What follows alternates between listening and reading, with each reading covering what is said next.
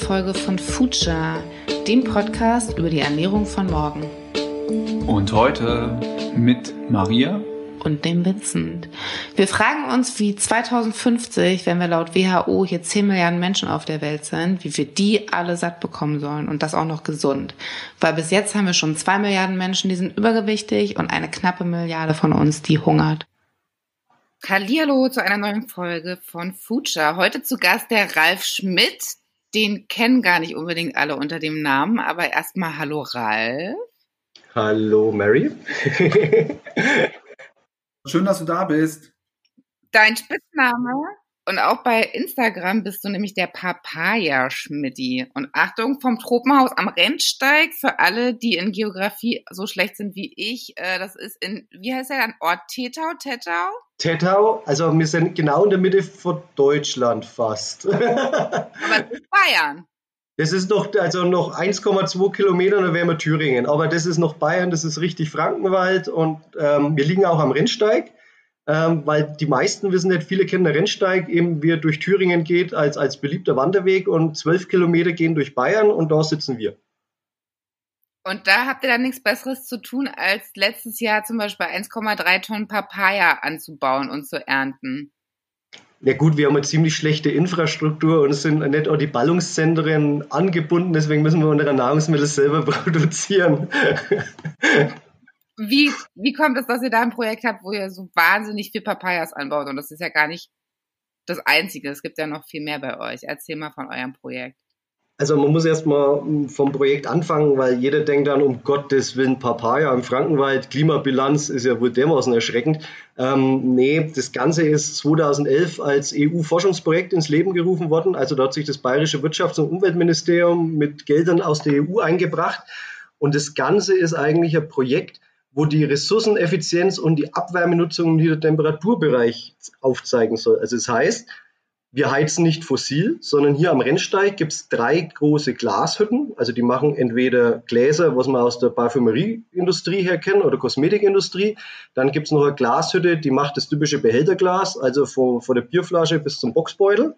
Und hier sitzen im Umkreis, ich sage jetzt mal vor zwölf Kilometer, drei so große Glashütten. Und an eine sind wir angedockt und da bekommen wir praktisch denen ihr Restabwärme. Also wir kriegen jetzt nicht Abwärme im klassischen Sinn, wie man sich beim Heizkraftwerk oder Ähnlichem vorstellt, dass wir 85 Grad Vorlauftemperaturen haben, Warmwasser gebunden, sondern wir haben nur zwischen 40 und 50 Grad. Also wir haben den Rest von dem, was die alle schon betriebsintern nutzen.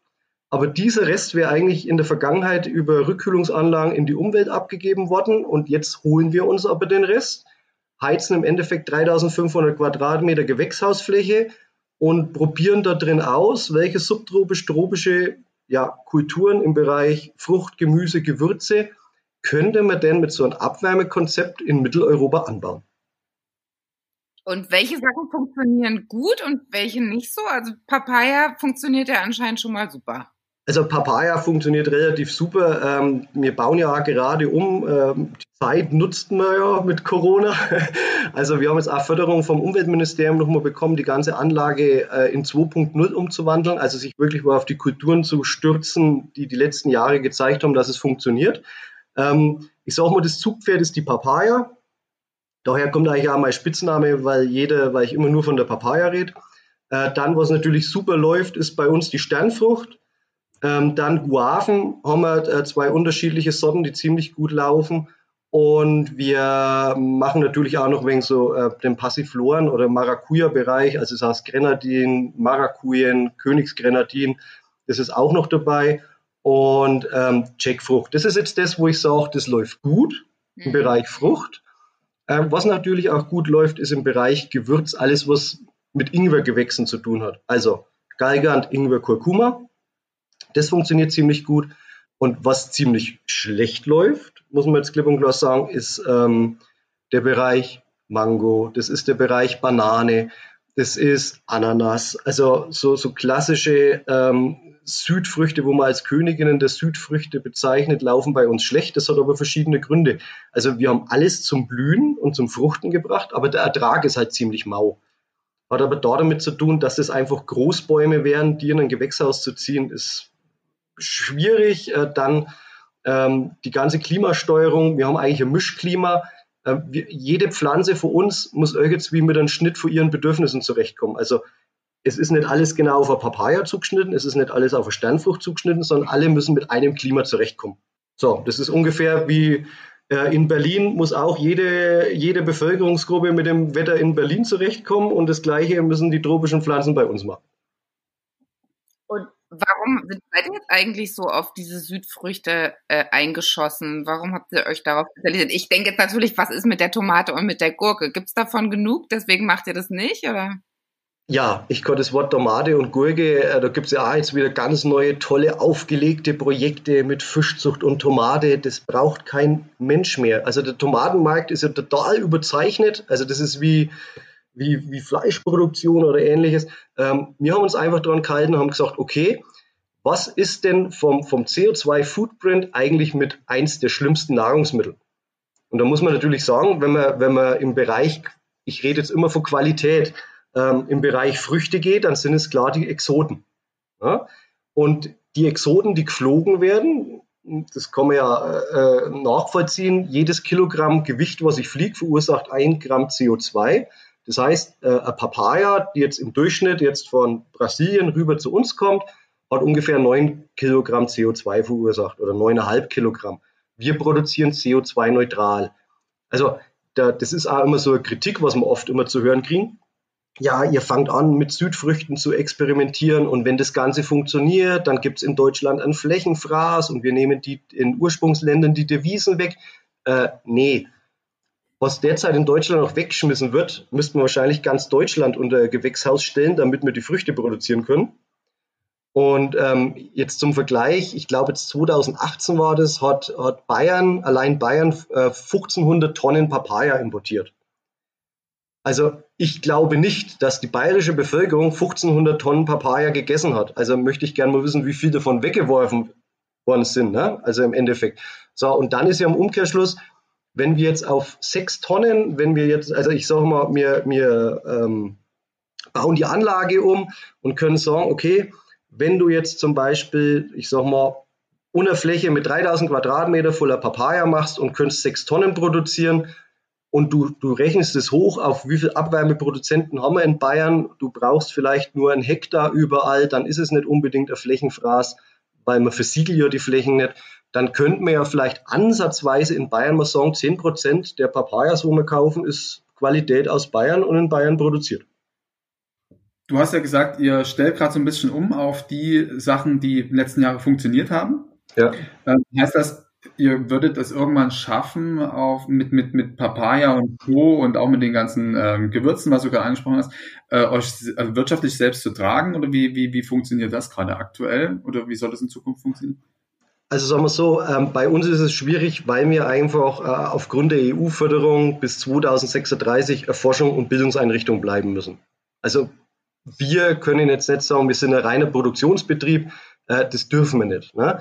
Aber wir erarbeiten zum Beispiel das Wissen, dass es jemand machen könnte. Ne? Wir haben ja auch das Thema Wissenstransfer bei uns und ähm, ich sage immer so, ein reiner Produktionsbetrieb ist mittlerweile bei vielen Sachen, wo ich sage, uh, ob das auf Dauer funktioniert. Ich sehe da immer äh, eine Mischkalkulation und das Große und Ganze. Also so ähnlich wie es bei uns ist. Du hast auf der einen Seite eine Produktion mit Sachen, die ziemlich gut funktionieren. Die schmeißt du aber nicht einfach blindlings auf den Markt oder gibst dir einen Großhändler weile, sondern die behältst du bei dir. Dann hast du im besten Fall ähm, Besucherkontakt, indem du ein kleines Schauhaus machst oder ein Restaurant mitten oder ein Bistro mitten in einem Gewächshaus, dass die Leute dort essen gehen können oder können sich informieren oder du machst Werks, also jetzt mal Werksführungen und zeitgleich verarbeitest du die Produkte selber. Dann hast du so eine Mischkalkulation wie so ein kleiner Direktvermarkter oder so ein Erlebnisbauernhof. Das heißt, die Leute schauen statt Kühe, schauen sie Früchte an, können dort einen Kaffee trinken oder können was essen. Wenn es ihnen geschmeckt hat, können sie die veredelten Produkte oder die Rohprodukte im Shop kaufen und gehen wieder glücklich nach Hause. Also ich denke, ähm, das ist so der Punkt, wo ich, wo ich denke, das kann definitiv laufen. Wenn man sogar noch Übernachtungsmöglichkeit wie in diesen großen Tropenhäusern da nahe Berlin macht, wäre es vielleicht noch besser, indem man Seminare anbietet und so. Ähm, da bin ich der Meinung, das ist zukunftsträchtig. Ein reiner Produktionsbetrieb finde ich zurzeit den Markt durch die Globalisierung sehr kritisch, weil es in Deutschland wird ja nicht unbedingt noch Qualität gekauft, sondern mehr noch Preis. Ja, leider. Apropos Preis, was kosten denn die Papayas? Oder überhaupt, was kosten eure Sachen im Vergleich zu den Supermarktprodukten? Und Bio könnt ihr wahrscheinlich gar nicht. Sind wir. Doch, wir sind, wir sind, also wir sind EU-Bio. Mhm. Jetzt sagen natürlich ja, viele dann, ah ja, EU-Bio, das ist gerade mal so der Einstieg. Ähm, wir haben uns gegen eine Verbandszertifizierung entschieden, ähm, weil die Verbände viel Geld wollten. Und ich habe gesagt, okay, wir sind eine Forschungseinrichtung, wir wollen ja nur beweisen, dass man noch Biostandards produzieren kann. Was ein Nachahmer macht, ist mir völlig, völlig, völlig schnuppe, muss ich jetzt mal sagen. Aber ähm, wir sind Bio seit drei Jahren und äh, bei uns kostet das Kilo Papaya 12 Euro. Jetzt muss man aber dazu sagen, ähm, die fällt halt dann vom Baum, wenn sie genau reif ist. Also das ist jetzt nicht so ein Teil, ja, Papaya ist eh so eine schwierige Frucht. Die meisten, wo ja bei uns sind, die schmecken ja noch gar nicht viel, weil die einfach 14 Tage zu früh runtergekommen sind, auch wenn sie geflogen worden sind. Ne? Also der, der, meiste Zucker und, und das meiste Wasser lagert sich ja erst also auf dem Schluss ein. Ähm, dann, so ich sage mal, Bereich Sternfrucht, da schütteln viele mit dem Kopf. Ähm, wir haben Sternfrüchte, die haben meistens im Schnitt zwischen 300 und 500 Gramm. So, wenn wir uns jetzt die im Supermarkt oder Discounter anschauen, das sind Wildlinge, also so Witzsammlungen teilweise, die haben wir nur um die 100, 150 Gramm. Und bei uns kostet das Kilo, das geht dann immer noch Kilo, kostet halt dann roundabout 20, 25 Euro je nach Sorte. Also kann das sein, wenn du eine Sternfrucht kaufst, dann kostet die halt mal 8 bis 10 Euro. Aber wir bieten halt reife Sternfrüchte an. Da ist kein Hauch an Grün mehr drin. Die sind teilweise orange, die haben eine Rotverfärbung. Ähm, und ich muss auch sagen, die Abnahme gibt uns ja recht, weil wir ja ansatzweise gar nicht das produzieren können, wo wir die Nachfrage dafür haben. Also die Sachen werden ja gekauft.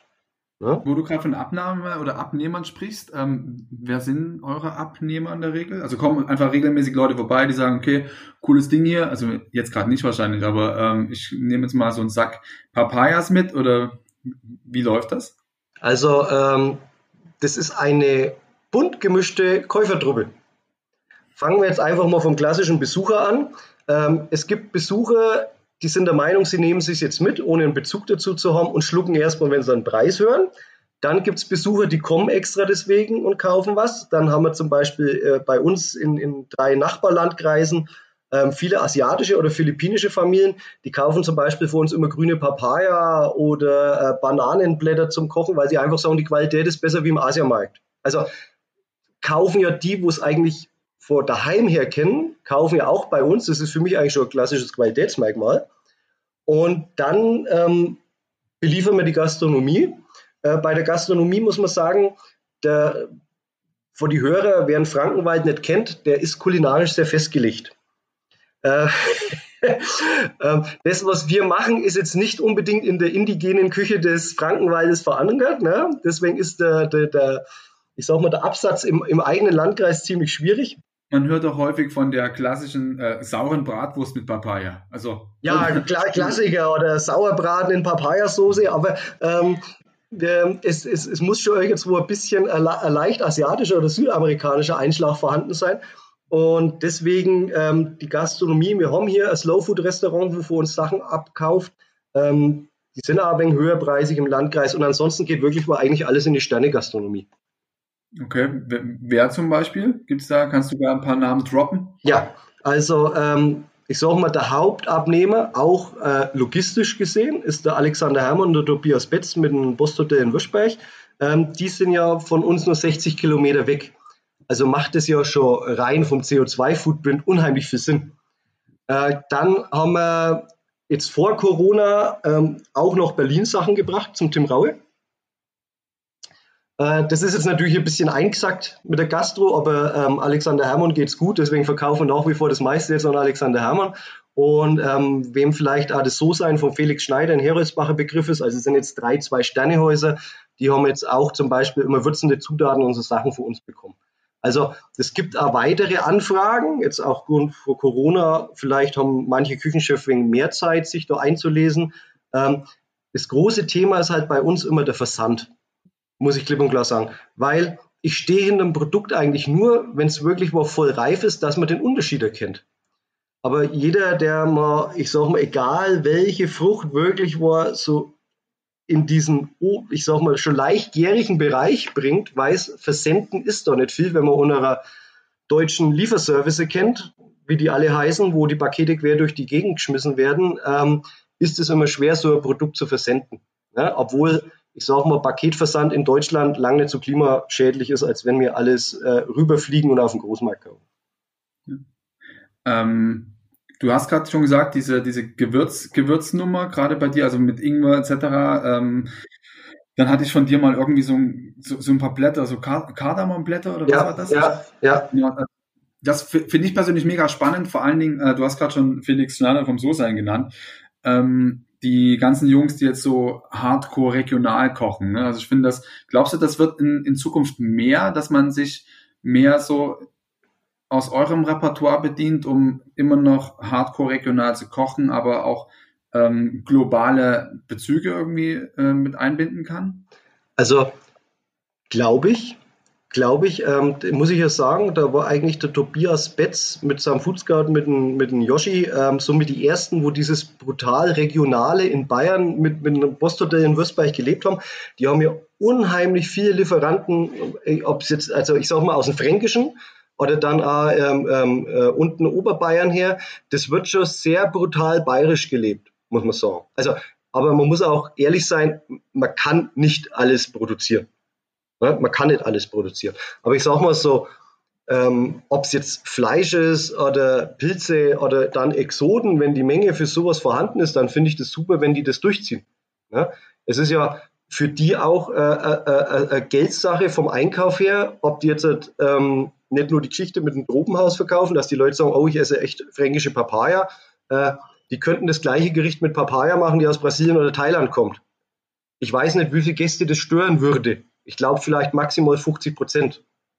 Aber 100 Prozent finden es halt dann generell spannend. Also ist ja eigentlich der Wareneinsatz ja bei solchen Produkten wie für uns höher, obwohl die ja ihre Preise jetzt nicht unbedingt ins Unermessliche steigern können. Also deswegen finde ich das schon gut und mutig, wenn solche Häuser das wirklich mal durchziehen. Mal, äh, gerade Gewürze interessieren dich schwer, ne? Du bist ähm, neben deiner Position als Geschäftsführer im Tropenhaus auch Gewürzsommelier, oder? Ja, ich bin sogar erster Vorstand des Verbandes der Gewürzsommeliere Deutschland, Österreich, Schweiz. Wo wird man das? Ähm, ja, da macht man Ausbildung. Also, also an der Genussakademie Bayern kann man Ausbildung machen.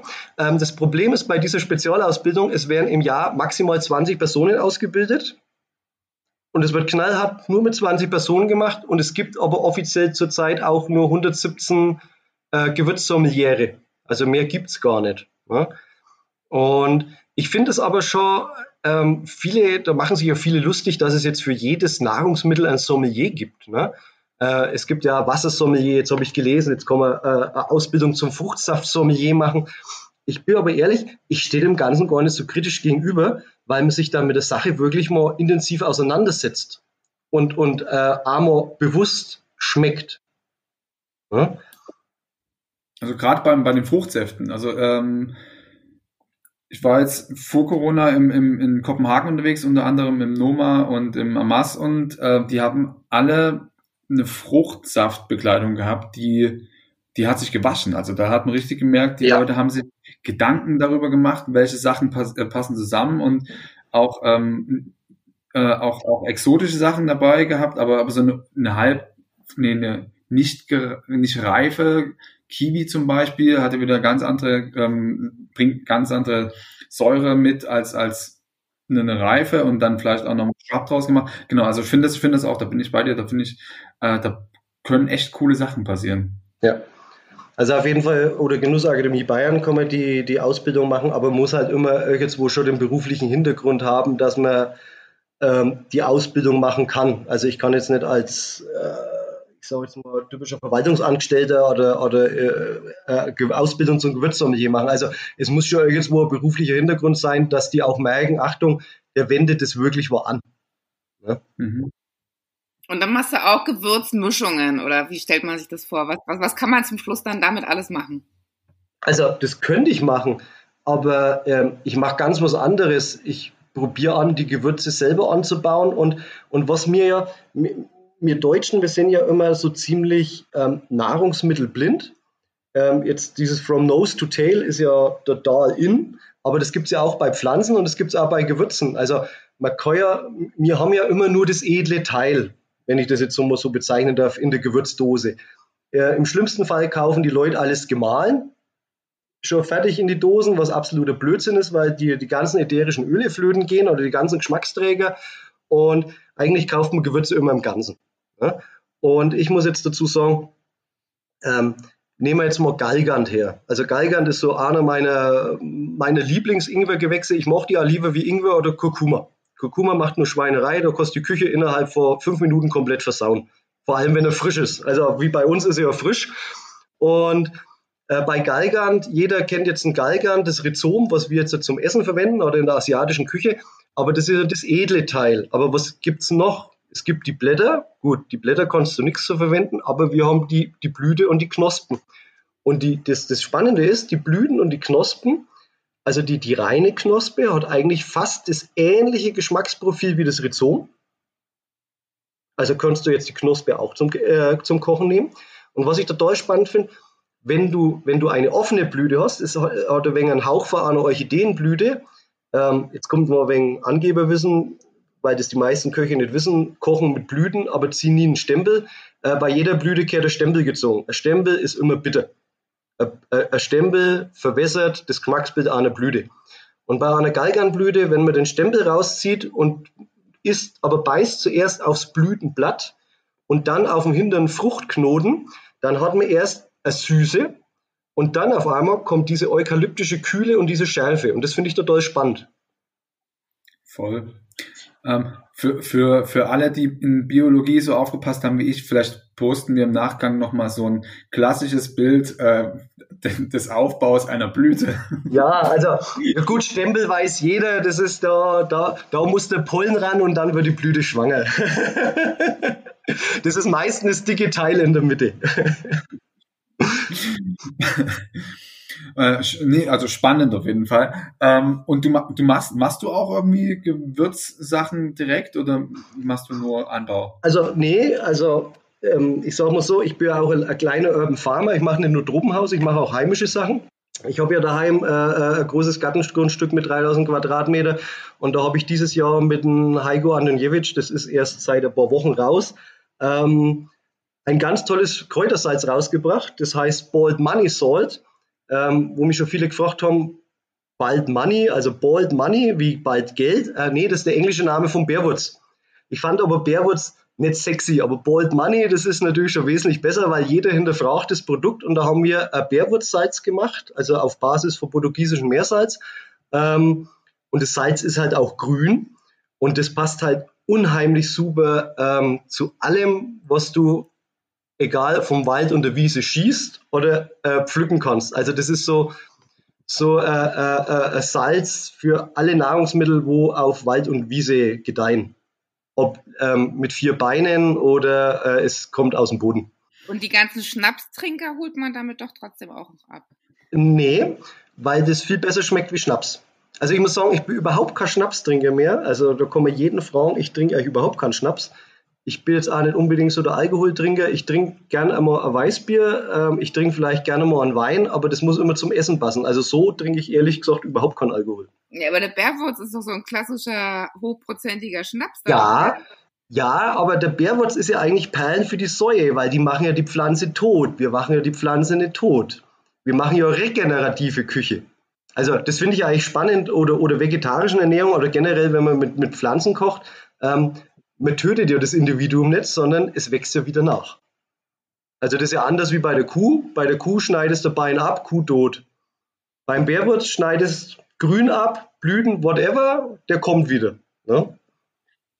Ich, ich, finde äh, regenerative Küche finde ich ein. Äh ja, das ist ein schöner Begriff, gell, den habe ich vor ein paar Wochen geprägt. Den finde ich ja total spannend, den müsste ich mal schützen lassen. Meinst du, wir dürfen von dem Salz was verlosen für die Zuhörerinnen? Ähm, da habe ich. Also das schaut dann so aus, ja, können wir freilich, wie viel wollt ihr denn verlosen? Oh, na, so viel du uns gibst. das, ist, das ist fünf in Ordnung? Ja, nehmen wir, nehmen wir. Ja, können wir verlosen. Und ich möchte auch eins. Also sechs, ja, okay. du hast gesagt, ihr seid ihr jetzt nicht nur auf Produktion angelegt, sondern ihr probiert viele Sachen aus. Also was ist denn, wie viel wird euch da sozusagen auch reingeredet oder sind das Sachen, die so auf eigene Initiative bei euch ausprobiert werden? Wie muss ich mir das mit dem Boden vorstellen? Weil da muss man wahrscheinlich auch zuschauen, dass das immer weiter gut läuft. Also ähm, das ist jetzt ganz spannend bei mir. Ich bin eigentlich gesegnet, dass keiner weiß, was ich den ganzen Tag mache. also ich probiere wirklich mal eigenständig aus. Also mir redet da keiner, wir haben ja acht Gesellschafter vom Tropenhaus, das ist ja ähm, das ist ein Teil kommunale Familie, also äh, Gemeinden und Landkreise sind äh, Gesellschafter, dann haben wir äh, Bürgerbeteiligungen als Hauptgesellschafter. Da redet mir wirklich mal keiner rein, weil ich halt die letzten Jahre bewiesen habe, dass manche Sachen halt nicht schlecht sind, was ich mache. Also das finde ich eigentlich gut. Dass man, also das ist eigentlich schön oder Arbeit. Ähm, ich sage auch nie, wenn was schief geht, ich sage immer nur, ey, super, da hat was geklappt, ne? da ist mir immer der Held. Und aber kannst du trotzdem schon sagen, wenn das Projekt jetzt schon seit neun Jahren läuft, also was, oder vielleicht hast du auch so einen allgemeinen Tipp, wenn du selber sagst, du baust zu Hause auch Sachen an. Die Leute ja. versorgen sich ja jetzt auch immer lieber auch zu Hause selbst, wenn sie nur einen Balkon ja. haben. Gibt es so Tipps, die du überhaupt mitgeben kannst? Oder auch so eine Tropengeschichte, wie ihr sie da habt, kann man das in einem kleinen Format auch irgendwo anders hinstellen? Oder was braucht man da für Voraussetzungen? Also ähm, generell vieles kann man daheim wirklich was selber machen. Also Ingwer, Kurkuma, Galgant, äh, man muss halt wissen, wie. Äh, das Wichtige ist, die Leute, die können das echt im Topf produzieren, aber die müssen sich halt immer gegenwärtig sein. Wir haben halt sieben bis neun Monate Produktionszeit. Ob der Aufwand dann wirklich war, richtig ist, was man dafür betreibt. Aber wenn man jetzt zum Beispiel sagt, ja gut, Sternfrucht, da bräuchte man schon im Wintergarten, wenn ich jetzt Ohr Stadt denke, ist es schwierig.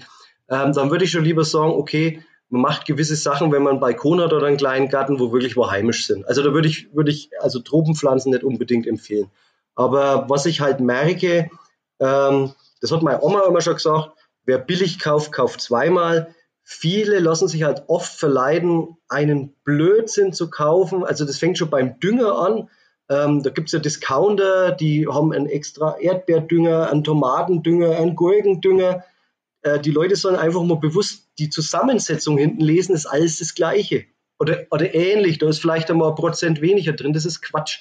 Also ähm, das Wichtigste ist, das steht und fällt da damit, dass man schon mal ein gutes Substrat kauft. Ne?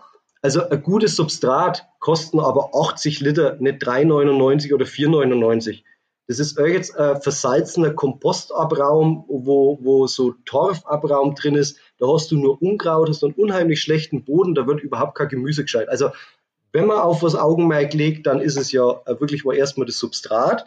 Auf dem Balkon kann man ja viel im Töpfe machen. Man muss den ja auch nicht jedes Jahr auskippen. Man kann ja den Grundsatz Erde drin lassen und füllt halt einfach das, was man rausgerissen hat und vielleicht selber kompostiert oder in die, in die Biotonne schmeißt, füllt man halt im nächsten Jahr auf. Das Substrat ist ja nicht innerhalb einem Jahr tot. Ne? Ähm, aber das Ganze steht und fällt, äh, mit wie viel Liebe man aus so eine Sache rangeht. Also es ist nicht damit getan, ich mache jetzt einen Balkonkasten und mache jetzt Basilikum rein und Rosmarin und ach ja, ich fahre jetzt in Urlaub, ach ja, ähm, ich gieße mal in zwei Wochen. Also das muss man dann schon ein bisschen mit Herzblut verfolgen. Ne? Aber da bin ich der Meinung, da kann man unheimlich viel wirklich was selber machen. Aber was, was wäre jetzt so das Erste, wo du sagst, das funktioniert bei den meisten Leuten? Trop, tropisch oder heimisch? So aus deiner Ecke so. Also ich habe ja von, von, dir irgendwann mal äh, schwarze Sapoden bekommen. Ja, ja. Ähm, die sind jetzt alle so groß. Äh, das sind ungefähr 35 Zentimeter für alle, die es nicht sehen. Ähm, und das dauert wahrscheinlich aber noch gefühlt 150 Jahre, bis ich dann meine pflück. Ähm, also wachsen tun die, aber sehr, sehr, sehr äh, geringer Erfolg meines Erachtens. So. Also ich sage mal so, ähm, was jeder schaffen würde, wäre Ingwer, Galga und Kurkuma. Ne? Da fängst du einfach im, im Februar, März an. Wenn die dann austreiben, dann kannst du schon rausstellen im Topf, würde ich aber immer im Topf machen. Und dann äh, im Oktober, wenn dann schon die erste Spätfrost kommt, dann kostet es beernten. Das würde funktionieren. Und jetzt halt so, ähm, ich sage mal, Tomaten stoßen viele über ihre Grenzen, Gurken stoßen schon mittlerweile viele über ihre Grenzen. Ähm, ich würde sagen, was immer geht, ist Zucchini. Zucchini ist so die, die Hummel unter den Gemüsen. Äh, die Hummel ist das Insekt, was ziemlich robust ist und alles mitmacht und die Zucchini ist eigentlich genau das gleiche. Also wer Zucchini mag, kann äh, gern Zucchini daheim anbauen, da kann man eigentlich nicht viel verkehrt machen. Ja? Also kann man äh, quasi sagen, jetzt mal unabhängig von der Zucchini, wer gerne asiatisch isst und mit Ingwer und Galgant arbeitet, äh, kann sich klimaneutraler ernähren, wenn man das Zeug einfach mal so ein bisschen auf dem Balkon anbaut. Ja, oder Zitronengras. Zitronengras ist ja das Gleiche. Ne? Oder wenn man natürlich äh, einen grünen Daumen auch im Haus hat, kann man sich eine Kaffeelimette kaufen und hat Limetten und hat gleichzeitig das Laub, weil man kriegt ja nirgends frisches Kaffeelimettenlaub. Das kriegt man ja nur getrocknet oder eben eingefroren, weil es ja in Deutschland oder in die EU nicht frisch importiert werden darf. Ähm, das wäre jetzt so, wer gern asiatisch kocht, würde ich sagen, ähm, bevor du mit Ingwer anfängst, kauf dir Kaffeelimette, du die im Winter rein und im Sommer stellst sie raus und hast du zumindest immer einen Geschmacksträger als Unterbepflanzung in den Topf, machst Zitronengras rein. Super. Mega gut. Finde find ich, kann man so als Tipp mal ja. stehen lassen. Also das sind auch die Pflanzen, man, man, man findet die ja immer mehr als in die Gartencenter. Äh, die sind ja auch nicht so teuer. Das sind, die sind dann vielleicht bloß 30 Zentimeter groß und kosten, ich sag mal, ja, äh, zwischen 15 und 20 Euro. Aber äh, nach ein paar Jahren hat man halt eine Pflanze, wo ein Meter, ein Meter 50 groß ist und da kann man halt auch die Woche mal getrost zwei Blätter zum Kochen nehmen, weil ich sag mal, als normaler Hausstand brauchst du ja nicht mehr wie zwei Blätter. Ja, sehr, sehr selten, das stimmt schon. Eben.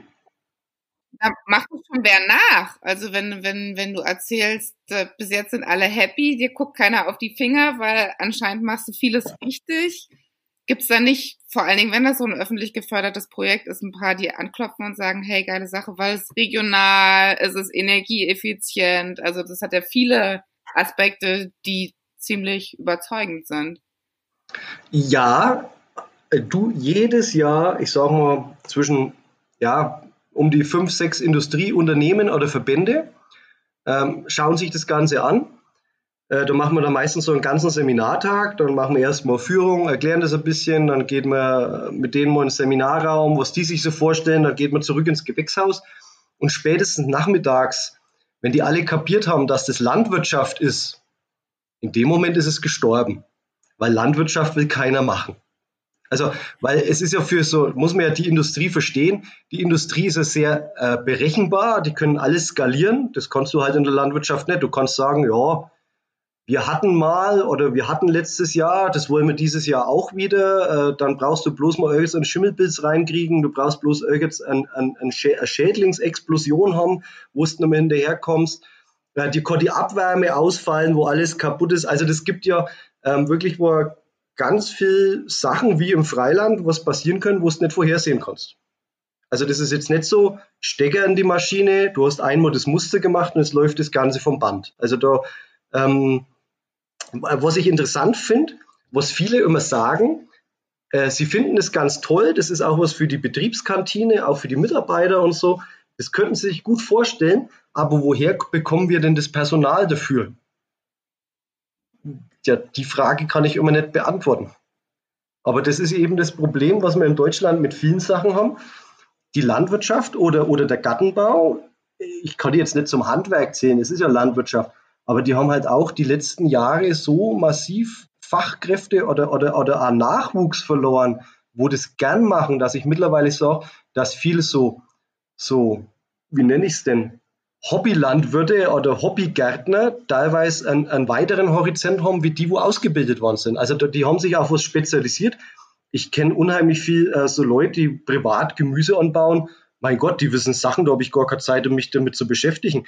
Und das ist eigentlich, was ein bisschen fehlt, äh, dass man wieder sagt, der Beruf Gärtner oder der Beruf Landwirt ist wieder so interessant, dass man wirklich mal in Deutschland äh, wieder erstklassige Ware selber produziert muss man natürlich sagen, das steht und fällt mit dem Konsumenten. Ja, absolut.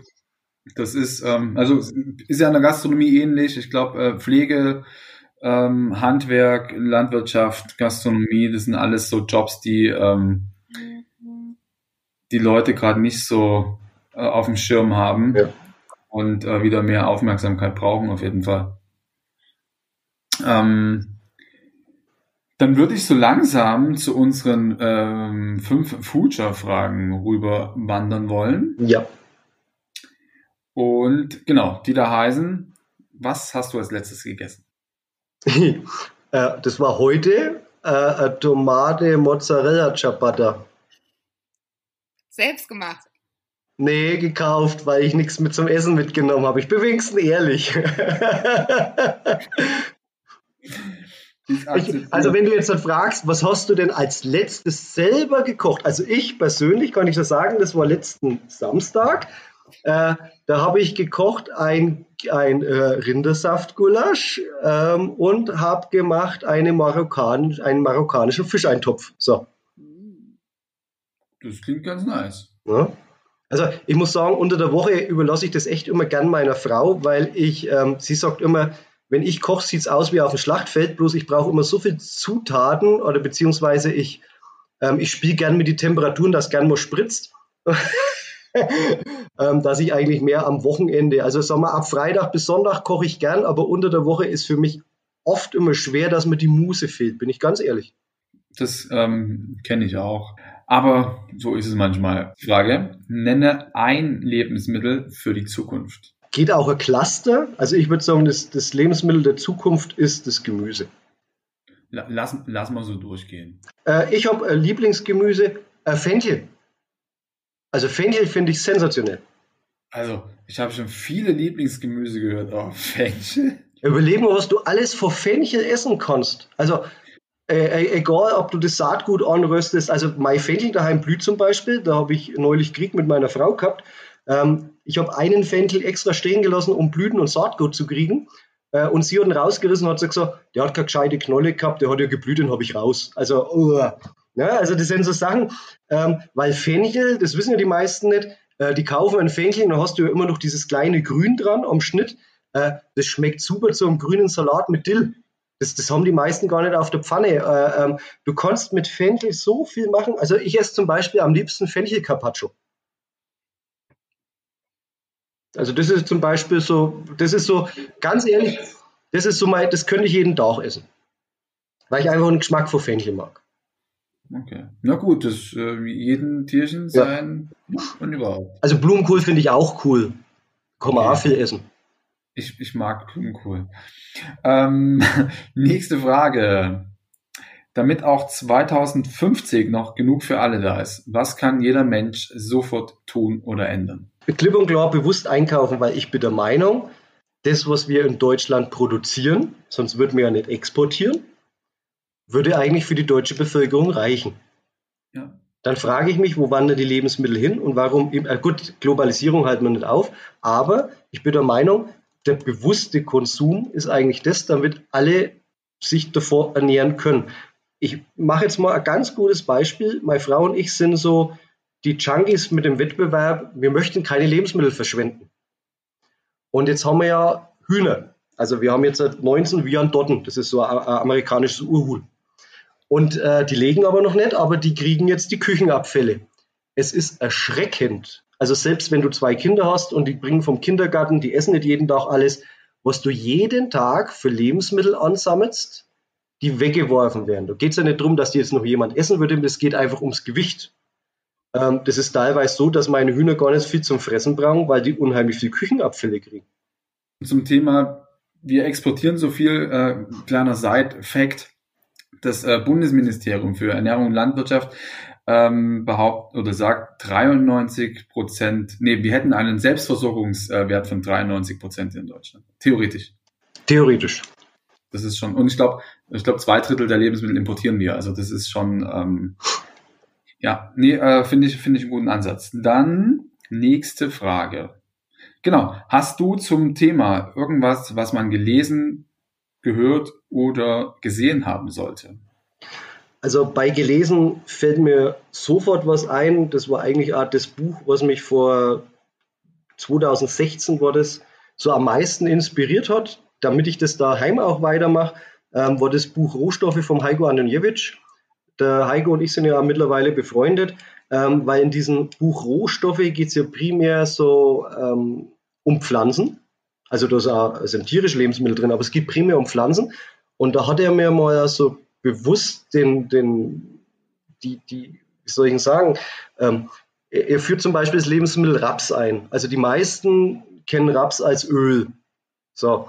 Ähm, aber dass man Raps vollumfänglich essen kann in den verschiedenen Vegetation, Vegetationsstufen, das heißt, wenn er im Frühjahr keimt, die jungen Blätter, oder ähm, äh, nicht nur das Saatgut, man kann die Blüten essen. Äh, Blüten haben unheimlich, unheimlich schöne Schärfe, muss man sagen. Ähm, also, dass du wirklich was sagen kannst, du hast eine Pflanze, die du vollumfänglich verwerten kannst, äh, das zum Beispiel Fenchelgarn oder Blumenkohl. Und das war so ein Buch, wie ich das gelesen habe. Ähm, ich muss jetzt sagen, ich habe da jetzt fast nichts nachgekocht. Ich habe das nur gerne gelesen, um zu, für mich selber zu sagen, oh, das probiere ich mal aus, dann mache ich mal das und das aus dem Gemüse. Ne? Also wie jetzt zum Beispiel äh, im, äh, im Öl ausgebackene ähm, Kohlrabi-Blätter oder Blumenkohlblätter oder praktisch den Strunk zu verkochen oder so. Da bin ich ja nie drauf gekommen. Ich habe ja praktisch wie vom Blumenkohl nur die Röschen genommen und der Rest war weg. Und das war eigentlich so ähm, ein Buch, wo ich sagen muss, das hat mir ein bisschen die, die Augen geöffnet, zu sagen, über das Gemüse nachzudenken, was kann ich denn eigentlich da davon essen? Und eigentlich sind ja eigentlich alle Pflanzenteile außer die Wurzeln essbar. Es kommt bloß darauf an, was man draus macht. Und sehr häufig sind es auch die Wurzeln. Ja, aber die findest du, wenn du es nicht selber anbaust, hast du im Supermarkt ganz meistens keine Wurzel dran. Ja, leider, leider, leider. Und abschließend die letzte Frage. Sind wir noch zu retten? Äh, vielleicht. Ich will jetzt, ich will nicht sagen ja, ich sage vielleicht. Nicht so viel Optimismus, bitte. Also ich bin da, ich, nee, ich bin da, ich bin Realist, ich bin kein Optimist. Ähm, das kommt auf ganz viele Sachen an. Ich bin halt der Meinung, ähm, in, in Europa und auch in Teilen von Asien läuft es ja echt ziemlich gut, wie die Leute umdenken. Äh, wir machen eher andere Länder ein bisschen Sorgen. Und da weiß ich nicht, ob das schon bei den Leuten so in den Köpfen drin ist. Deswegen muss ich ehrlicherweise sagen, manche Länder wären zu retten und manche wollen es anscheinend nicht, bin ich jetzt ganz ehrlich. Ja. Ist nur das große Problem, dass es halt irgendwie schon ein Planet ist. Ne? Das, das ist vollkommen richtig, aber ich denke, das wird sich eh die nächsten 20 Jahre so viel umstellen. Ich glaube ja auch dran, ich behaupte ich felsenfest, in 20 Jahren ist für uns kein einziger Mensch mehr Seefisch. Nur noch Forelle und Ränke. Nur noch Süßwasser. Ich bin der Meinung, wir essen nur noch Süßwasser oder wir essen Seefisch eben aus Kreislaufanlagen. Also wie sie es jetzt zum Beispiel mittlerweile schon in Norwegen machen. Also nicht mehr in die Fjorde, sondern aus die Fjorde, und das finde ich eigentlich ein ziemlich gutes Konzept, aus die Fjorde das Wasser rauszuziehen, aufzubereiten, zu die Lachse zu bringen und das aufbereitete Wasser, was auch wesentlich kühler ist wie die Fjorde, wieder einzubringen. Das ist ja eigentlich eine Kläranlage des Meeres. Also ich denke, das ist eigentlich so die Zukunft. Klingt schlau. Ja, super. Also äh, es könnte sein, dass wir uns noch selber retten. Es könnte sein. Ja, also ich zumindest, was ihr macht, weiß ich nicht. wir kommen dann vorbei. Wir ja, genau. Mein Lieber, wir, wir, wir sagen ganz, ganz, ganz, ganz groß Danke oder laut oder wie auch immer man das sagt. Ähm, danke für deine Zeit. Vielen Dank. Gerne. Wir, wir hoffen, dir hat es auch ein bisschen Spaß gemacht. Selbstverständlich. Selbstverständlich. Wir können, wir können ja bei Gelegenheit mal wieder telefonieren. Na. Ich möchte vorbeikommen. Das sieht, das sieht auf jeden Fall spannend aus. Wie, wie ist es jetzt gerade? Darf man kommen oder wie habt ihr da auf? Also für Besucher offiziell ist noch geschlossen. Hm. Ähm, aber wenn jetzt jemand so kommt, der wo ein Geschäftsbesuch ist, muss der sich ja bloß registrieren und gut ist es. Ne? Also für, für ein normales Publikum müssen wir nach wie vor zu. Dann hoffen wir mal, dass sich das bald wieder ändert und äh, viele Leute die Möglichkeit haben, äh, bei euch mal reinzuschnipsen. Ja. Und bis dahin, ähm, ja, können die Leute ja unseren Podcast hören, in dem du da so ein paar Sachen erwähnst. Na. In diesem Sinne, danke dir und bis bald. Danke euch. Ciao, ciao. Ciao. Ciao. So, das war's mal wieder mit einer Folge Future. Schön, dass du dabei warst. Wenn du irgendwie Anregungen hast oder meinst, du kennst wen, den wir unbedingt mal vors Mikrofon holen sollten, äh, schreib uns einfach. Und hinterlass uns natürlich super gerne eine Bewertung, vertag uns, schenk uns Sterne und drück den Abo-Button. Vielen Dank fürs Zuhören. Bis zum nächsten Mal. Bis die Tage.